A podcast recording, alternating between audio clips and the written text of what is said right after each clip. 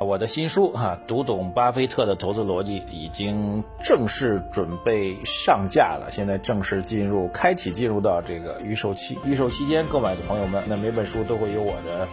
这个签名哈。各位想要购买的朋友们，可以在公众号“财经马红版”或者“财来问”对话框发送“新书”两个字，就可以获得具体的购买方式。那我们的预售期呢，是从今天开始到八月十八号预售期结束。八月十八号之后就没有这么多福利了，所以希望大家可以多多支持，提前的进行抢购。而我们的商品呢会在八月二十号之后呢正式发货，请大家的耐心的等待。在此感谢大家的支持。啊，各位老马日评的听众朋友们，二零一九年的八月十三号啊，这个节目一开场呢还是有一些。通告的事情带给大家啊，这个本周六呢，我本人会在常州做一次线下的投资报告会啊，活动本身是免费的。那么欢迎在常州的朋友们啊，欢迎在苏州、无锡、常州的朋友们啊，包括在南京的朋友们啊，这个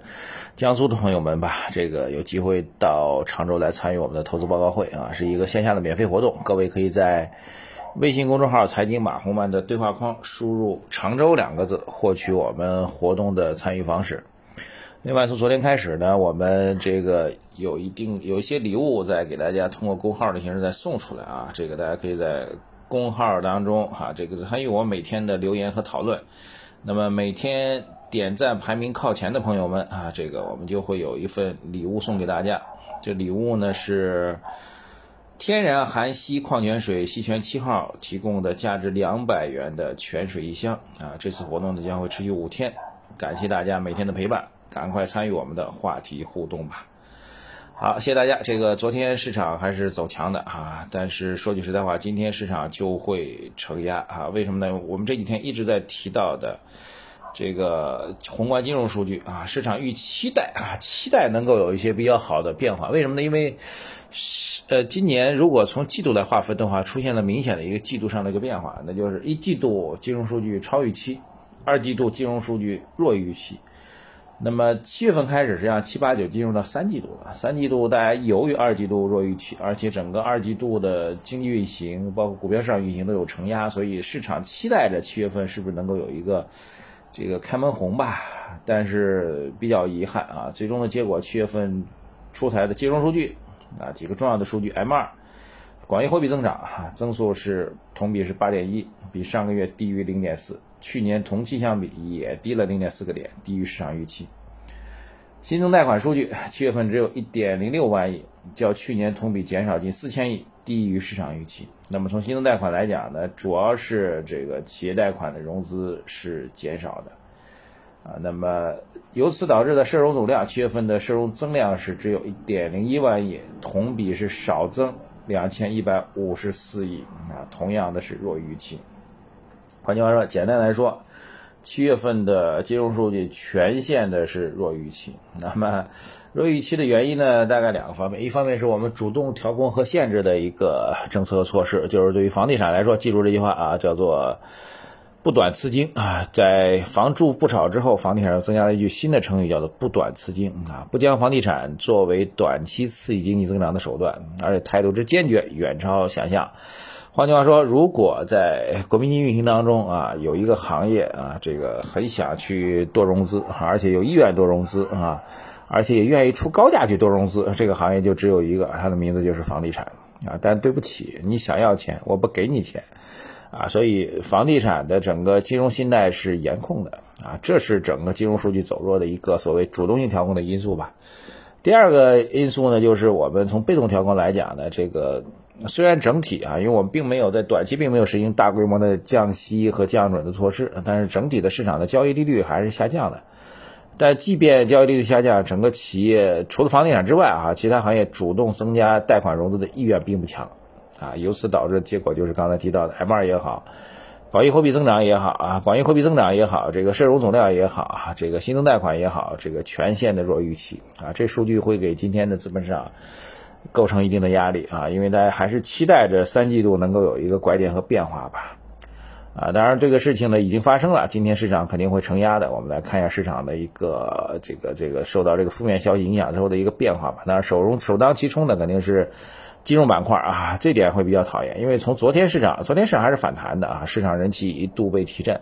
昨天市场反弹是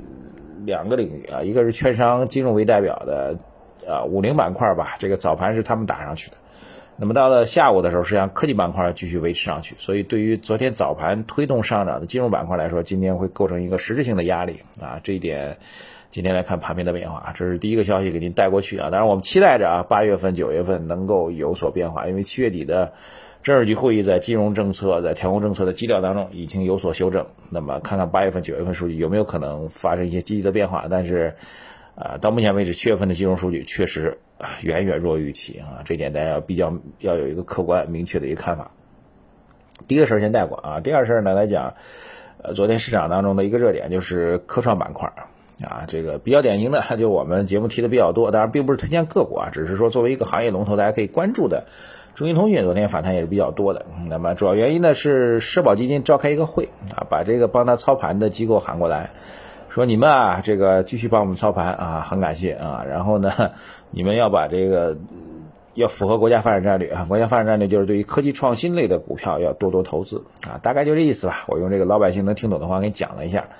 所以，科创板不只是一个板。科创板出来之后啊，这个首首先，整个科技创新类公司的整体估值被彻底打高了。这种打高，目前来讲还是局限在科创板内部啊。原来的主板市场 A 股市场反馈并不大，那么必须要把它引领过来啊。但是空间已经打开了，缺什么呢？就缺资金的认可啊。所以是这样一个明确的信号。总之，未来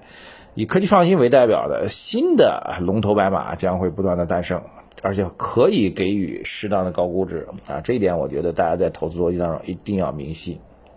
但是盘面当中另外一个事情呢就是茅台啊，茅台又重回千元以上啊，这个有一家小券商已经喊出来要到一千四百块了。茅台是只好公司啊，这个公司在修正了这个之前提出来的这个营销方案之后呢，股价大涨也是在情理当中啊。但是对于中国的未来来说啊，茅台这样的公司只可远观不可亵玩啊，因为它复制不了啊。因为只有在赤水用赤水河的水，用当地的高粱米才能弄出哈那个所谓的茅台，还有品牌溢价在里面，对吧？所以茅台涨得再高，千块万块啊，涨涨成像伯克希尔哈撒韦一样十万块，对于中国国民经济发展来说，没有什么太多的积极的标杆意义哈。当然是这好公司，宏观和微观要区分开来。所以从宏观角度来讲，希望有更多的科技引领类的白马公司，能够让整个股市能够走好。啊，简单的说一句话，就是如果华为在 A 股，如果有五个、八个、十个华为在 A 股，那我们的估值早已经到五千点了。对，有吗？也许有，至少我们期待有。这是第二个点评。第三点评啊，最近市场呢这个走势晃晃悠悠，挺难受啊。总体估值并不算高，但是必须要承认，现在的环境并不友好，这是一个客观的状况。所以我们再次提醒大家，我最近一直在想，这种状况如何去做投资。想来想去，做指数投资还是最简单一个方法。第一，可以规避个股的这个暴雷也好，风险也好啊，这个买不起也好，茅台就是典型的买不起。第二一个，总体市场估值不高的情况下，你又想做一些布局，最好就是指数啊。所以我今天呃关注到一个比较重要的点，就是我们在做指数对比的时候，会发现各个指数有自己的优缺点啊。比如说五零啊，最大盘最规模最大的五十只。啊，但是它缺点呢，仅需仅局限于沪市，所谓上证五零嘛，而且是以大金融为主啊，这个比较讨厌。然后五零之后就是三百哈，但是沪深三百是覆盖两市，但是三百家说句实间实话有点多啊，三百家排名靠后的这个指标股，到后面其实很多股票严格来讲已经不是真正意义上的行业龙头了哈，只是因为市值靠前，但是已经不是真正意义上的行业龙头了，也比较遗憾。所以啊，今天算是一个。比较中长期投资建议吧，各位在目前估值不高啊，但是环境不友好的情况下，不妨布置股布局指数，布局指数有一个新的指数，就是中证一百指数啊，中证一百指数 ETF 操作比较方便啊，各位可以考量跨沪深两市，只选前一百家啊，把我刚才讲的两个优势具备啊，缺点摒弃掉，我觉得这是一个比较好的做指数定投的一个新的产品，而且是刚刚推出的 ETF，操作比较便捷。三个评论结束啊，这个希望对你有所帮助吧。记住这句话啊，这个估值不算高，但环境不友好啊，只能这样。最好的选择就是做指数布局。好，互动话题，各位啊，这个对于昨天出台的金融数据，您怎么看？今天市场能不能顶住压力？